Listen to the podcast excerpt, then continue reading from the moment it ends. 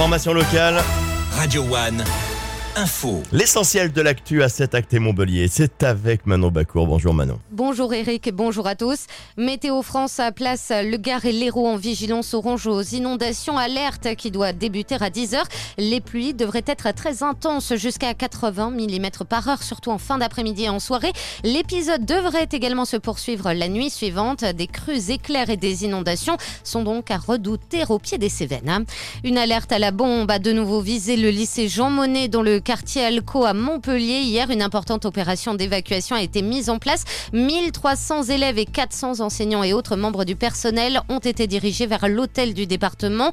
Le dispositif a pu être levé vers midi, mais les cours n'ont pas repris dans l'après-midi. La fin de la grève au centre de dialyse du bassin de Tôle. Le mouvement avait débuté jeudi dernier. Finalement, un accord a été conclu hier entre syndicats et direction. Les salariés ont obtenu gain de cause sur la hausse des tickets resto ainsi que sur l'octroi d'une prime de fin d'année de 1000 euros net.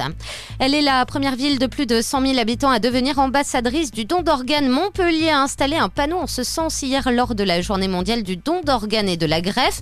La ville qui continue donc à jouer un rôle clé de coordinateur et de fédérateur du monde associatif et médical. Un collectif autour du don d'organes sera bientôt créé pour cibler l'action de sensibilisation autour de cette problématique. Une agora municipale ce soir à Montpellier. Cette deuxième édition balayera les principaux sujets qui font le quotidien des habitants, tels que le nombre de places en crèche, la politique salariale de la ville et les droits des femmes.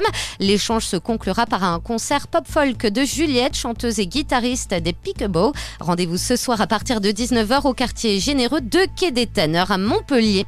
Et puis en football, les Bleus sont tremblés hier soir contre l'Écosse. L'équipe de France s'est imposée 4 buts à 1 en match amical à Lille. Benjamin Pavard, formé au LOSC, a notamment inscrit un doublé.